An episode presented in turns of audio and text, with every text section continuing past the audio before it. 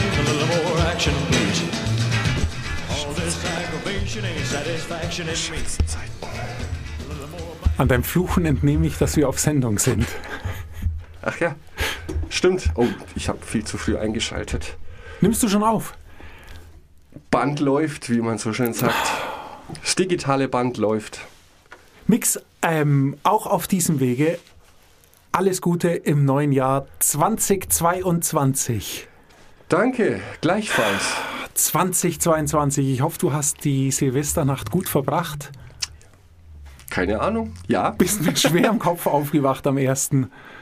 Mor Aber gut. Morbus Hefe. Und jetzt müssen wir die Karten auf den Tisch legen. Du musst die Karten auf den Tisch legen. Was, Nee, Was? nee, Doch, jetzt. doch, Nein, doch, ah, natürlich. Das war jetzt nicht abgesprochen. was sind deine Vorsätze? Ich du hast keine. dir doch, doch, Nein, doch. nein, du hast dir doch irgendwas vorgenommen oder einen Plan. Irgendwas fürs Jahr. Ich- weiß, wir predigen immer, man soll es nicht tun, aber das ist nicht möglich. Man sitzt da und denkt sich, oh, nächstes Jahr mache ich das und das. Ich habe schon einen Plan, aber den möchte ich jetzt hier nicht öffentlich machen, weil es nicht mit dir abgesprochen ist, ob dieser Plan öffentlich werden soll.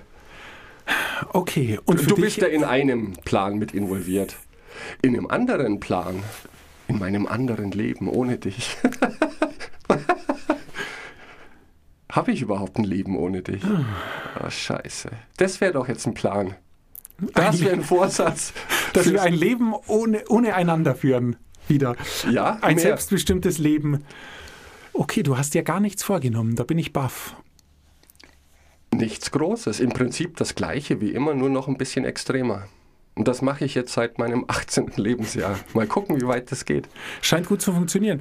Ähm, okay, also ich habe Ah, was ich habe vorgenommen? einen Plan gefasst. Deshalb wundert es mich etwa, dass du gar nichts dir vorgenommen hast. Also keine Sorge, ich werde nicht gesünder leben. Ich werde mir nicht vornehmen, mehr Sport zu machen. Was ich aber tun werde, ich werde in diesem Jahr mehr geplant frei und Urlaub machen. Und ich sage extra, ich werde mehr geplant frei Urlaub machen, weil dieses, wenn ich mal Zeit habe, mache ich das, hat nicht funktioniert. Stimmt. Weil man hat dann nicht Zeit. Wenn ich mal um 2 Uhr Feierabend machen kann, gehe ich mit den Kindern klettern. Man macht dann nicht um 2 Uhr Feierabend, selbst wenn man es vielleicht könnte. Ja. Und deshalb meinte ich geplant, dass ich mir wirklich jetzt in den nächsten Tagen aufschreibe, was ich dieses Jahr eigentlich alles gerne tun möchte. Mal Fahrrad fahren eine längere Zeit, mal eine Stadt besichtigen, bla. Steht dann alles dort. Dann überlege ich mir, mit wem ich das mache, weil viele Dinge mag ich gern mit meiner Familie machen, andere Sachen aber auch zum Beispiel mit dir. Und dann rufe ich dich an und sag, Mix, ich würde gern dieses Jahr mit dir das und das machen. Dann kannst du sagen, äh, ist öde, oder du sagst, wow, super. Ja. Und dann sage ich, wann. Dann sagst du, keine Ahnung, wenn es passt. Und dann sage ich, nein, nicht wenn es passt, wir machen es jetzt aus. Sehr guter Wie Plan. man eigentlich als Arbeitnehmer Urlaub eintragen soll ja in den ersten Wochen. So, Ja. weil man seinen Urlaub nimmt. Und genau das machen wir dann auch. Und um es noch krasser zu machen, wir buchen dann auch gleich alles. Okay. Das ist mein Plan. Das ist wirklich mein Plan, weil sonst wird es nur nichts. Ja, das klingt nach Und einem guten Plan. Ich ärgere mich etwas darüber, dass dieses Jahr genau es wieder so war, wie es nicht werden sollte, nämlich dass sich viele Dinge, die gerade mit ähm, Erholung oder Spaß zu tun haben, ebenso Freizeitaktivitäten oder auch von mir aus, dass wir, wie wir es schon mal getan haben, zusammen in eine Stadt reisen und das eigentlich auch eher als ja, strategischen Workshop haben. Einfach Umgebung wechseln, genau. produktiv. Ein Super. paar Stunden in einem Café sitzen in Ja. einer Stadt, in der man noch nie war, da geht viel mehr, als wenn wir hier im Stüberl zusammensitzen. Und das haben wir nicht gemacht letztes Jahr. Und das muss sich ändern in diesem Jahr. Das ist mein Plan. Das ist ein super Plan. Du bist involviert, also ist es zum Teil auch dein Plan. Eigentlich findet jedes zweite Sache ist dann mit dir. Ich dachte, Urlaub wäre für Amateure. Aber so wie du das jetzt schilderst, könnte ich damit leben. Ja, und es muss natürlich auch wirklich Urlaub sein. Also es muss dann echt Entspannung sein, vielleicht ein Ortswechsel. Ist ja meistens mit Urlaub verbunden. Ja. Und ähm, eben früh genug. Nee, planen. aber ansonsten gibt es, glaube ich, jetzt, um jetzt nochmal ernster zu werden, keinen großen Anlass, um zu sagen, dieses Jahr muss anders werden, weil wir wissen, dass es nicht passieren wird, automatisch. Und ansonsten ist eigentlich alles, denke ich, auf einem guten Weg. Aber man kann natürlich schon immer noch an Stellschrauben drehen. Wenn, dann würde ich sagen, ist das so ein großer Vorsatz, das Ganze noch komprimierter, kompakter machen. Ja. Ich habe in dem Buch auch extra was, dass wir gleich mit unserer Arbeit mal anfangen und nicht nur quatschen. Ich habe in dem Buch auch extra ein Kapitel rausgesucht, das sich da mit beschäftigt oder zumindest diese Thematik streift. Aber eins nach dem anderen.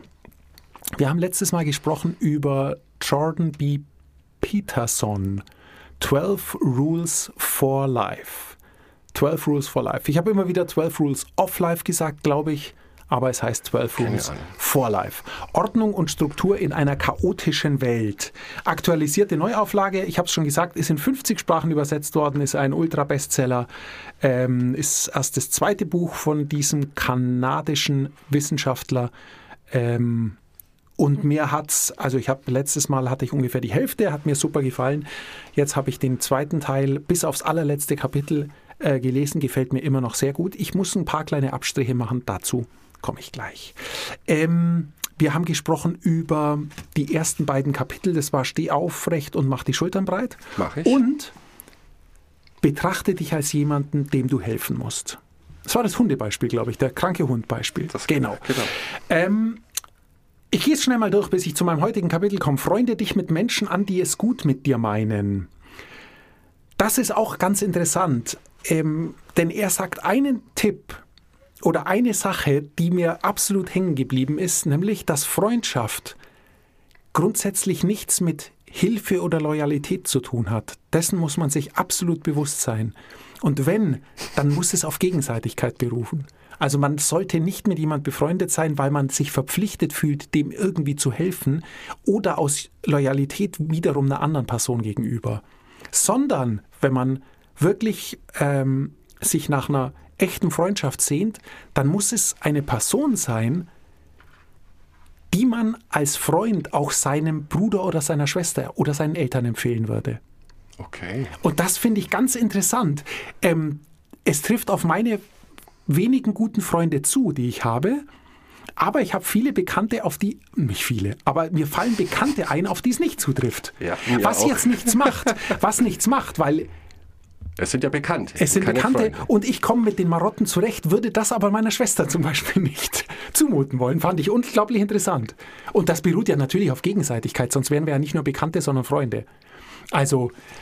Ähm, Ganz neue Perspektive. Über sowas habe ich auch noch nie drüber nachgedacht. Naja, aber Freunde sucht man sich ja eigentlich auch nicht aus, oder? Bewusst. Man sucht sie sich nicht bewusst aus, nein. Also man kann einen Freund suchen, aber ob es dann einer wird, das entscheidet dann nicht, entscheidet man nicht mehr mit ja, ich will oder ich will nicht. Genau, glaube ich auch nicht. Das muss sich irgendwie ergeben. Ähm, nächstes Kapitel, Kapitel 3, und da sind wir genau bei unserem heutigen Thema.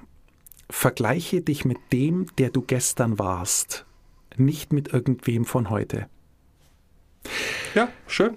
Es ist ein relativ großer Wurf, dieses Kapitel, finde ich. Ähm, Starten tut er mit der Frage, warum wir überhaupt uns vergleichen mit anderen ähm, und mit unserer potenziellen Zukunft. Als erstes, ähm, wir vergleichen uns mit anderen, weil wir das müssen. Es ist ähm, gerade wenn man aufwächst, unglaublich wichtig, um einen Platz in der Welt zu finden, dass man sich an anderen misst. Es ist, sich an anderen zu messen, wenn man jetzt mal von dem Vergleichen einen Schritt weitergeht, sich an anderen zu messen, ist ein unglaublich bedeutender Teil unserer gesamten Entwicklung. Der gesamte Fortschritt beruht ja mehr oder weniger darauf, dass wir uns mit anderen messen weil es immer so eine gewisse, also jede Innovation setzt ja auch eine Art Challenge voraus, die du in irgendeiner Form führst um ein, um ein Problem zu lösen oder irgendwas. Also du misst dich ja immer mit irgendwelchen Situationen, Umständen oder eben Personen, die es gibt. Wenn wir jetzt aber auf sein Kapitel oder darauf, wo er raus will, eingehen, dann sagt er, es ist, wenn man mal erwachsen ist und so seinen Platz gefunden hat, absolut tödlich und töricht, sich permanent mit anderen messen zu wollen. Denn es gibt immer jemand, der es besser kann. Und dieses sich messen sowas ist funktioniert vielleicht vor 50 Jahren in der absoluten Einöde, denn da gab es einen Bäcker und wenn du der Bäcker warst, dann warst du was Besonderes in deinem Ort, weil dann warst du der, der backen konnte. Es gab einen Metzger, es gab eine Autowerkstatt, es gab einen Pfarrer. Punkt. Mhm. Wenn du in Berlin lebst, gibt es tausend Bäcker und auch wenn du Tag und Nacht backst, seit du fünf bist, es wird irgendwo einen Bäcker geben, der bessere Semmeln macht oder der bessere Tor Torten macht oder so. Also es wird immer jemand geben, der besser ist als du. Und sowas frustriert einen, weil man natürlich bei Vergleichen nie nach unten, sondern immer nach oben guckt. Ist ja auch vernünftig. Das ist vernünftig, weil man daran wachsen soll, aber eben nicht permanent. Und, und das ist das Wichtigste, es gibt natürlich nicht nur ein Spiel. Denn der bessere Bäcker in Berlin hat vielleicht dafür keine Freunde. Weil er noch mehr Tag und Nacht backt als du und überhaupt nichts anderes mehr macht als backen. Okay, Ist ja. vielleicht ein Soziopath, der überhaupt nicht lebensfähig ist, sobald er seine Backstube verlässt. Ähm, also es gibt unglaublich viele Spielfelder. Oder er ist ganz normal, aber trotzdem unglücklich in seiner Beziehung und du bist es nicht. Dafür backt er besser. Du guckst aber nur und ärgerst dich nur darüber, dass er besser backt. Natürlich, weil das dein Ding ist, in dem du auch gut sein möchtest. Ich meine, das, das ist ein normaler Prozess. Ich denke, wir tun das alle. Ähm, jetzt vielleicht nicht bewusst vergleichen, aber wir haben Kontakt zu anderen Menschen, wir sehen andere Menschen, bekommen mit, was die so tun. Und natürlich, unterschwellig, auch wenn wir es nicht bewusst tun, ein gewisser Vergleich wird da sein. Ah, das hat sie jetzt besser gemacht. Und, hm. Ich glaube, problematisch wird es nur, wenn du dein Leben danach ausrichtest, was das Ergebnis dieses Vergleichs ist. Es ist ja auch okay zu sagen, wie sie jetzt diesen Kuchen gebacken hat, ein absoluter Traum. Respekt, Applaus, werde ich wahrscheinlich nie schaffen, aber es ist cool. Ja, aber dazu braucht man natürlich ein großes Selbstbewusstsein, um das zu sagen. Mir fällt es nicht schwer, weil ich bin kein Kuchenbäcker. Ja, das war dein Also, Beispiel. nein, aber wenn ich jetzt Kuchenbäcker bin und ich strebe an, ein guter Kuchenbäcker zu sein, dann ist es vielleicht manchmal doch fatal, es nur aufs Kuchenbacken zu reduzieren. Denn beim Kuchenbacken, wie bei den meisten Dingen in unserem Leben, reicht es aus, der Drittbeste zu sein. Um ganz, ganz oben zu sein. Ja, Ähm, und deshalb ist es ist sein Ansatz, man darf sich oder sollte sich damit nicht verrückt machen und vor allem sollte man das nicht als Maßstab nehmen für sein Handeln. Genau wie du es jetzt gerade ein klein wenig beschrieben hast. Es wird erst zum Problem, wenn man alles danach ausrichtet. Bei deiner Profession ist es natürlich schwierig, das auszublenden. Nichts ist, ja, aber ich finde, das widerspricht sich nicht. Ich kann ja, bleib mal bei dem Kuchenbackbeispiel. Ich bin professioneller Bäcker. Und ich möchte in meiner Arbeit so gut werden, wie ich nur irgendwie kann. Und dann schaue ich mich natürlich bei Mitbewerbern um. Was machen die so? Klaue Ideen, versuche das nachzumachen. Aber wenn ich sonst ein okayes Leben habe und da nicht der Beste werde, ist das nicht schlimm. Ich kann aber trotzdem mich bemühen, der beste Bäcker zu werden. Wenn es nicht klappt, ist alles okay, weil ich noch andere Dinge toll kann und mein Leben schön ist. Aber genau darum geht es ihm. Das ist eben, Okay. dass man sich verinnerlichen muss, dass es nicht nur dieses eine Spiel, sondern viele gibt. Und das Ja, genau gut. hast du jetzt gesagt. Ja. Es ist, wenn du schau drauf oder lass dich nicht nur runterziehen davon, dass es bei einer bestimmten Sache, die du jetzt gerade im Kopf hast, dass du dabei nicht der Beste bist oder dass es viele andere gibt, die es genauso oder besser können, sondern versuch immer die Gesamtheit zu sehen. Weil das Fatale ist eben genau das, dass man es gern situativ macht. Es klappt gerade was nicht, dann denkst du, oh, jeder kann besser grillen als ich. Und am nächsten Tag Ja. denkst du dir, oh, jeder hat eine glückliche Beziehung, nur ich nicht. Aber im, im Mittel ist es wahrscheinlich so, dass wir doch alle relativ nah beieinander sind. Und eben dieser Vergleich, und darauf läuft es ja dann am Schluss raus, dieser Vergleich einen persönlich nicht wirklich weiterbringt. Das sagt er. Ähm, eben mit der Begründung, dass man sich eher frustrieren lässt und daraus keinen positiven Antrieb bekommt. Und Das stimmt. Wenn man sich frustrieren lässt, wird es problematisch. Genau, und dass einem zu wissen, dass andere besser sind, auch nichts hilft. Grundsätzlich. Ähm, jetzt geht es in dem Buch, geht ein klein wenig, macht ein klein wenig eine Kurve, die mir gut gefällt. Es geht jetzt vielleicht 10, 15 Seiten ähm, grundsätzlich um Probleme oder Dinge, die einen stören. Das passt thematisch ganz gut dazu und er macht da einen Ansatz, den wir auch schon öfters besprochen haben. Ähm, man soll sich einfach ein paar Fragen stellen. Also äh, gibt es was, was mich schon lange stört? Okay. Ähm, könnte ich das in Ordnung bringen und will ich das in Ordnung bringen? Das sind ja, ist ja schon oft unser Thema, muss ich Ja. gar nicht näher drauf eingehen. Finde ich aber gut. Und das Schöne, was er jetzt auch schreibt, ist, dass wenn man die dritte Frage, also will ich das in Ordnung bringen, die ja die entscheidendste dieser drei Fragen ist, wenn ich die mit Ja beantworte, sollte man sich auch gleich die Frage beantworten, wie belohne ich mich dafür? Und das finde ich toll. Und es macht er ganz einfach, wenn er sagt, okay, mich nervt mein voller Schreibtisch, kann ich den in Ordnung bringen? Ja, ich muss es nur abarbeiten. Will ich das machen? Ja, das mache ich jetzt. Und wenn ich es jetzt tue, dann gehe ich danach in einen Café und trinke einen Espresso und lass mich eine halbe Stunde äh, gern haben. Ja. Fand ich super.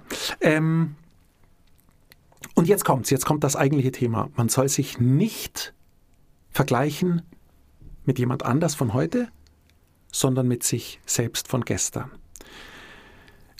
Und ich möchte es ein klein wenig Das umformulieren. kann auch wehtun. Das kann wehtun, ja. Aber ich, ich lass uns an, anders herangehen. Ich meine, welche, welche Parameter in dieser Gleichung haben wir? Wir haben gestern, wir haben heute und wir haben morgen.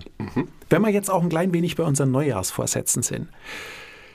Gestern hat den Nachteil, dass es vorbei ist. Wir können nichts mehr daran ändern. Es hat aber den Vorteil, dass wir wissen, wie es war. So. Morgen hat den Vorteil, dass wir es bestimmen können, wie es wird. Hat aber den Nachteil, dass wir nicht wissen, ob wir es tun. Also wir haben bei gestern und, und morgen haben wir zwei jeweils einen Vorteil, jeweils einen Nachteil, die relativ bedeutend sind. Denn du kannst nichts mehr ändern und du weißt nicht, ob du es änderst. Das sind die eigentlich beiden bedeutenden Nachteile. Und was wir wissen aus vielen Silvester- und Neujahren ist, morgen ist nicht anders als heute. Ja, Alle Voraussetzungen sind morgen die gleichen wie heute. Wenn ich es also heute nicht tun will, dann wird morgen heute und ich werde morgen es auch nicht tun, weil dann heute ist und ich es heute auch nicht tun will. Das ist ganz entscheidend. Also, wenn man wirklich sich vergleichen oder ähm, wenn man zum Ziel hat, Dinge zu ändern oder zu wachsen, dann muss man immer in dem jetzigen, sofortigen Moment sich überlegen, was kann ich jetzt tun, damit ich heute Abend weiter bin als gestern Abend? Oder das klingt ist vielleicht Ja, ein bisschen. ja. Ähm, oder es anders formulieren. Was kann ich heute tun, damit ich in meinem Vorhaben oder meiner Persönlichkeit oder wie auch immer einen kleinen Schritt weiter bin, als ich es gestern Abend war. Der Tag muss nicht besser werden, der gestrige Tag war vielleicht schon super. Aber was kann ich tun, um noch mal einen kleinen Schritt mehr zu machen? Kann ich heute noch mal zwei Vokabeln lernen, dann kann ich die. Und gestern konnte ich sie noch nicht. ja, okay. Kann ich meinen Schreibtisch aufräumen, dann ist er sauber. Gestern war er es nicht. Das ist der einzige Deal. Dafür brauche ich aber schon eine sehr große Weitsicht oder Einsicht in die Dinge, die ich ändern möchte. Oder nicht vielleicht ändern möchte. Ich muss genau wissen, was bedeutet es für mich, heute Abend einen Schritt weiter zu sein als heute Morgen. Da muss ich erstmal wissen, was bedeutet weiter für mich. Das ist schon, da muss man schon sehr viel Gehirnschmalz investieren, weil wenn, wenn du mich jetzt fragst, Mix, was machst du jetzt oder nach dieser Sendung, um heute Abend ein tada, besserer Mensch zu sein, da müsste ich erst schon mal drüber nachdenken, was bedeutet das? Hm, Ja, Äh, schwierig. bedingt schwierig. Sagen wir mal so, denn wir sind ja bei Neujahrsvorsätzen. Neujahrssendung braucht Neujahrsvorsätze Ja. und dann weißt du, um was es geht. Wir bleiben bei deinem Kuchenbeispiel gerne. Das ist dein Kuchenbeispiel. Jetzt wäre es auf einmal mein Kuchenbeispiel. Kuchen. Es ist Ich Wahnsinn. Kuchen am Hut. Also, ich höre mir die Sendung gleich nochmal an. Ähm, bleiben wir bei deinem Kuchenbeispiel. Wenn ich mir vornehme, dieses Jahr ein besserer Kuchenbäcker zu werden, werde ich es nicht. Ich kann aber heute schon mal einen Biskuitteig probieren und den dann heute Abend testen und dann habe ich mehr Erfahrung, als ich sie gestern Abend habe. Korrekt. Ich kann mir aber nicht vornehmen, ihn morgen zu backen, weil ich heute keine Lust dazu habe. Weil ich dann morgen auch keine Lust dazu habe. Das ist die einzige Angst und Sorge, die ich habe. Also die, das, das gesamte sich etwas vornehmen ist dann gut, wenn man es am Neujahrstag macht. Sich vornimmt, ich werde fitter und dann sofort was tut, um fitter zu werden. Aber besoffen am 31. zu sagen, boah, nächstes Jahr werde ich fitter und ich lerne Kuchen backen, Ja. wird man nicht. Ich weiß, das ist ein Thema, das dich schon immer umtreibt. Ja, aber jetzt bist du beschäftigt von jemand, der einen Hirsch-Index Index, nicht Effekt. Index. Hirsch-Index zwischen Albert Einstein und Hawking, Stephen Hawking Stephen Hawking hat. hat. Also wer einen Hirsch-Index zwischen Albert Einstein und Stephen Hawking hat und derart mit mir auf einer Wellenlänge, das kann ja kein Zufall sein. Nee, nee, das, da haben sich zwei gefunden. Ja. Ja, die- aber deswegen die- habe die- ich jetzt auch keine Neujahrsvorsätze. Oder mein Neujahrsvorsatz ist generell immer der gleiche, wenn man sich sowas überhaupt nimmt. Zu sagen, ist eher eine Art von Reflexion. Zu sagen, was ist dieses oder vergangenes Jahr gut gelaufen und was ist schlecht gelaufen und warum ist es gut gelaufen und warum ist es schlecht gelaufen. Um dann äh, in der zweiten Ebene herauszufinden, wie viel Prozent bin ich schuld an allem, hm. auch an den guten Dingen. Manchmal gibt es widrige Umstände, manchmal gibt es Glück im Leben. Ja? Um da einfach zu justieren, zu sagen, das hat mir gar nicht gefallen letztes Jahr, liegt es überhaupt in meiner Hand, es zu ändern? Und wenn ja, wie möchte ich es angehen? Aber jetzt Vorsätze in dem Sinne von Dinge, die ich die letzten vier, fünf Jahrzehnte meines Lebens nicht gemacht habe und ich keinen großen Drang verspüre, dass ich hier was verpasst hätte, werde ich jetzt auch im nächsten Jahr nicht angehen. Also ich werde jetzt nicht aus fliegenden Flugzeugen springen. Ja, Äh, er- einfach ergi- so. ergibt Sinn, klar. Ja. Aber dann, das liegt daran, dass du sehr zufrieden mit deiner aktuellen Situation bist, was natürlich grandios ist, weil es ist das Beste, was es gibt. Viele von uns, ich wollte fast schon sagen, viele normale Menschen, hadern mit bestimmten Gegebenheiten Ja, das tue ich schon auch. ihres Lebens und nehmen sich natürlich gerne vor, im nächsten Jahr wird das alles anders und es klappt dann nicht und dann ist es noch viel frustrierender. Und deshalb Ja. finde ich seinen Ansatz einfach zu schön, so schön, nicht den Vergleich zu machen, wie ist es heute und wie könnte es morgen sein, sondern wie war es gestern und wie wird es heute sein? Jetzt. Das finde ich so das absolut Entscheidende, dieser weg vom nur Planen hin zum Tun. Planen macht auch sehr viel Spaß und sich vorstellen, wie toll man am Ende des Jahres Kuchen backen kann, spricht überhaupt nichts dagegen. Man muss nur eben gucken, bin ich denn heute ein besserer Kuchenbäcker geworden, als ich es gestern war? Richtig, und wenn man die Frage geht's. fünfmal hintereinander mit Nein beantwortet, dann wird man auch morgen kein besserer Kuchenbäcker. Darum geht es, glaube ich. Also, und damit ist viel geschafft und viel erledigt. Also mit dieser einfach sich umzustellen in der Denkweise von was war, Ja. was wird morgen sein versus was war gestern. Und ich denke, das generell Gute an diesem Ansatz ist ja, dass du dich mit dir selbst vergleichst. Das ist ja sein Ansatz. Und dann kannst du realistisch einschätzen, bin ich heute besser in einer bestimmten Sache als gestern? Und wenn ja, ist alles cool. Ich bin auf dem richtigen Weg. Es macht Spaß. Denn letztendlich, wenn es darum ginge, zu gucken, was kann ich besser als irgendjemand anders auf der Welt, ich glaube, das ist der Weg in den sicheren Ruin, weil sonst wir, wir dürften gar nichts machen. Kein Podcast machen, nicht Tennis spielen, Golfen sowieso nicht. Ähm, ich kann aber nur beurteilen, die Show ist jetzt besser als die letzte Woche. Der Golfschwung funktioniert besser als vor einem Jahr. Dann bin ich schon zufrieden, weil letztendlich sind das für uns Dinge, die uns Spaß machen und die wir nicht verbissen verfolgen müssen, um davon leben zu können. Weil wenn ich mich jetzt mit Tiger Woods vergleiche, ja dann gut, das ist Quatsch, was ich überhaupt tue. Dass Genau. ich es überhaupt Da- versuche, genau, dann dürftest du es nie tun. Ja. Und das wäre schade, weil es macht Spaß. und Richtig, es macht genau. eben genau zu Spaß zu schauen, okay, jetzt bin ich besser als gestern. Und nicht sich vorzustellen, oh, morgen bin ich nochmal viel besser, weil ich ab jetzt dreimal so viel trainiere. Ja. Wird nicht passieren. ja, und das macht dich zufriedener. Weil du das tust, also wenn du dich mit dir selber vergleichst, weil du das tust, was dir Spaß macht. Und wenn du dann da noch Erfolge siehst, musst du nicht der Beste sein in irgendwas. Sehr gut. Jetzt haben wir einen schönen Hack. Wir vergleichen uns mit gestern, nicht mit morgen. Kommt auch auf den Tag drauf an, ja. Es gibt ja auch gute und schlechte Tage. Gut, am zweiten. Nee, ist egal. Schwamm drüber. Ähm, Kapitel 5. Lass nicht zu, dass deine Kinder etwas tun, das sie dir unsympathisch macht. Ähm, ist okay. Ähm, es geht einfach darum, dass man Kinder erziehen muss und dass sie Grenzen brauchen. Ist jetzt nicht, gibt es viele Ja. andere Bücher drüber. Aber er schreibt es einfach, er ist einfach schön geschrieben. Er driftet jetzt in der Mitte des Buches, ich will nicht sagen driftet, weil es dann schon wieder negativ belegt ist. Er ist ein sehr religiöser Mensch was man lesen kann. Denn oftmals holt er sich aus religiösen Büchern Zitate oder Inspirationen.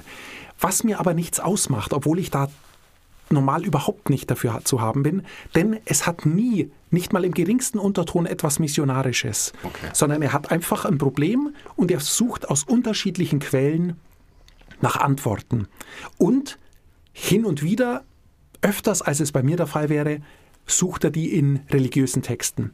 Das geht aber klar, weil er schaut dann nach der Antwort und macht dann aber trotzdem so weiter, wie er es geplant hatte. Also er setzt dann, sagt dann nicht, naja, das hat Gott halt so bestimmt, dann wird es so sein. Sondern nein, er sucht dann, ist da wirklich was, was äh, für sein, auf sein Fundament aufbaut und ihm da eine Lösung gibt und ihm hilft. Ähm, es geht weiter, es geht weiter, es geht weiter bis zu den letzten beiden Kapiteln. Ich will jetzt nicht das ganze Buch verraten, das wäre ja schade, weil man muss es wirklich selbst lesen, das ist super. Ähm, die letzten beiden Kapitel, als ich dir die vorgelesen habe, hast du streng geschaut. Ist das das mit dem Ja, Skateboardfahren? störe nicht deine Kinder beim Skateboardfahren und läuft dir eine Katze über den Weg, dann streichle sie. Das letzte Kapitel 12 habe ich noch nicht gelesen. Ja, würde ich auch niemals tun. Ich, gla- ich habe es mir, ver verlauste Katze, die Nein, dir über ich habe mir läuft. Folgendes überlegt. Du läufst, du siehst eine Katze, du streichelst sie. Ich bin mir ganz sicher, dass du danach besser drauf bist als vorher. Vielleicht geht es nur darum. Ich bin Das mir ist absolut vollkommen sicher. unrealistisch, weil keine Katze, die auf der Straße an dir vorbeiläuft, bleibt stehen und lässt sich von dir kraulen oder streicheln.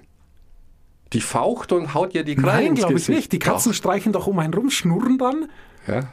ja, Katzen sind bizarre Tiere, ich weiß es nicht. Ich werde es noch lesen, ja, ich, ich sag's dir dann. Ich werde es dann noch lesen, ich sag's dir. Ich wollte jetzt aber ähm, zum Schluss noch über die Regel Nummer 11. Störe nicht deine Kinder beim Skateboardfahren. Die ist eigentlich sehr einfach und hat jetzt erstmal nicht ganz zu viel mit dem Titel zu tun. Er kam auch durch Folgendes drauf. Er hat gesehen, dass bei ihm vor der Uni Kinder Skateboard gefahren sind und zwar relativ krasse Sachen gemacht haben. Auf den Handläufen, grinden, wie auch immer man es nennt. Also die haben da einfach sich äh, schon in Gefahr gebracht, aber genau darum ging es halt auch. So Sachen auszuprobieren, zu wachsen, keinen Helm aufsetzen, sondern es ohne versuchen so. Die Uni hatte da aber die Hosen voll, dass da jemand was passiert auf ihrem Gelände und sie dann in irgendeiner Weise dafür verantwortlich gemacht werden könnten. Und deshalb haben die dann einfach so Stopper eingebaut, dass das nicht mehr geht. Dass man einfach dort nicht mehr fahren kann. Dass man eben nicht mehr auf dem Handgeländer rutschen kann, weil da immer wieder alle 20 Zentimeter ein Hubbel oder irgendwas Ja. Fieses kommt. Das hatte dann zur Folge, dass die Kids von diesem eigentlich relativ sicheren autofreien Bereich, wo sie nur, wo nur Fußgänger und sie waren, woanders hin mussten, weil die hören ja deshalb nicht auf Skateboard zu fahren, sondern sie sind einfach woanders hin, wo zwar die Uni aus dem Rennen war, sie sich aber mehr in Gefahr bringen mussten, um überhaupt eine ähnliche Portion Spaß zu haben. Das hat ihn erinnert an eine Geschichte, in der ähm, aufgrund irgendeiner Gesetzesänderung Spielplätze bei ihm in der Stadt abgebaut wurden, weil die Haftungsfrage unklar war. Was zur Folge hatte, dass die Kinder gelangweilt waren und dann auf Bäumen rumgeklettert sind, was viel gefährlicher ist. Und die Quintessenz, die er daraus zieht, ist mehr oder weniger, dass wir Gefahr brauchen. Dass wir versuchen, dass wir Gefahren nicht versuchen zu vermeiden, sondern wir versuchen sie zu optimieren oder zu managen. Was ich eigentlich einen ganz guten Ansatz finde. Ähm, und ich, hab, ich lese ganz kurz mal ein paar Zeilen Gerne. vor in dem Spielplatzding. Ich habe die aufgelösten Spielplätze als sicher genug bezeichnet.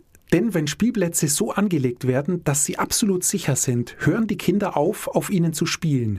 Oder sie benutzen sie auf unbeabsichtigte Weise. Für Kinder muss auf Spielplätzen ein Rest von Gefahr bestehen bleiben, damit sie noch verlockend sind. Die Leute, zu denen schließlich auch die Kinder gehören, versuchen nicht, das Risiko zu minimieren, sie versuchen es zu optimieren. Und das finde ich einen ziemlich guten Ansatz, ähm, den ich wenigstens am Ende noch kurz mit dir besprechen möchte. Gehen wir, geht uns die Lust oder die, der Wagemut aufs Risiko verloren? Die Anzeigen sind gespickt voll mit Gebrauchtwagen, Reparatur-Flatrate, Versicherungen für jeden Blödsinn. Also wir versuchen unser Leben und alle Umstände, die wir haben, so möglichst abzufedern, wie Ja. es nur irgends geht. Aber kann nicht sein, dass genau das hemmend ist für uns. Dass genau was er hier schreibt, dass wir eigentlich wieder lernen müssen, Gefahr einzuschätzen und Gefahr mit Gefahr umzugehen, um uns neue Dinge zu trauen. Ja. Ja, ja, ja. Denn ich denke, es geht nur mal in unsere Kindheit. Ähm, das so ein Leben wäre heutzutage nicht mehr möglich. Und ich finde das auch schade. Natürlich ist es verständlich und legitim, dass wir uns Sorgen machen, dass unseren Kindern nichts passiert. Natürlich ist die Welt so geworden, dass jeder sofort gegen jeden klagt und den gesunden Menschenverstand völlig auf der Strecke bleibt. Ja. Da ist ein gutes Beispiel, auch in dem Dorf, in dem ich lebe, gibt es, seit ich denken kann, einen See, in dem man schwimmen kann. Da war ein Sprungbrett, das war vielleicht maximal einen Meter über dem Wasser und ein Seil hängt von so einer Trauerweide, wo man sich dran schwingen kann, reinzuspringen. Und im letzten Jahr, aufgrund wohl mehrerer Vorkommnisse in der ganzen Welt, hat die Gemeinde beschlossen, das Sprungbrett kommt weg, der Baum wird abgesägt und es sind tausende von Verbotsschildern, dass du im Prinzip gar nicht mehr ins Wasser gehen sollst, weil Schwimmen sehr, sehr, sehr gefährlich ist. Und weil die Gemeinde dann, weil das Grundstück ihr gehört, verantwortlich sein könnte, wenn jemandem was passiert. Und das ist diese Mentalität, dass wir uns nicht mehr bewusst sind, dass die Aktionen, die wir machen, Konsequenzen haben. Oder es ist uns vielleicht bewusst, aber wir wollen diese Konsequenzen nicht mehr tragen. Deswegen diese tausenden Versicherungen, das ganz schlimme Wort Helikoptereltern. Aber uns sollte wieder mehr klar sein, das geht jetzt wieder in die Richtung mit Gefahr und Angst. Das Leben ist gefährlich manchmal. Natürlich tun wir alles dafür, es zu minimieren. Aber, aber, vielleicht sollten, aber vielleicht sollten wir selbst das nicht mehr. Vielleicht sollten wir nicht mehr alles dafür tun, um die Gefahr zu hemmen. Nee, richtig, nicht mehr alles dafür tun. Es ist natürlich sinnvoll, sich beim Autofahren anzuschnallen. Ja? Genau, aber unangeschnallt zu fahren bringt auch überhaupt keinen Vorteil. Das ist der Deal. Also Richtig. das muss man schon abwägen. Also da gibt es viele Dinge, die ja. kein Problem. Und manchmal passiert halt Scheiß und das müssen wir akzeptieren. Ich meine, es gibt tragische Unfälle und die müssen manchmal gar nicht tragisch sein. Und ich breche mir halt das Handgelenk beim Skateboardfahren. Ist ja alles schon passiert. Das ist nicht schlimm. Genau, und da kann auch der, der den oder die, die den Skateboardpark zur Verfügung stellen können, dann einfach nichts dafür. Ja, aber und es, es ist leider, leider heutzutage nicht mehr so, sondern derjenige, der sich das Handgelenk bricht oder die Eltern, würden diese Universität verklagen auf Schadenersatz. Aber es ist einfach schade, wenn du ähm, im Freibad läufst und dann neben dem Becken ein Schild steht, dass der Boden nass ist und man ausrutschen ja. könnte.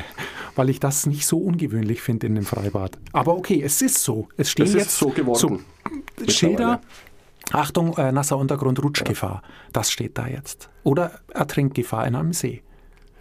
Und die lustigsten Geschichten sind ja die, die halb an der Katastrophe vorbeigeschlittert sind, später dann, oder? Ja, solange sie halb an der Katastrophe vorbei sind.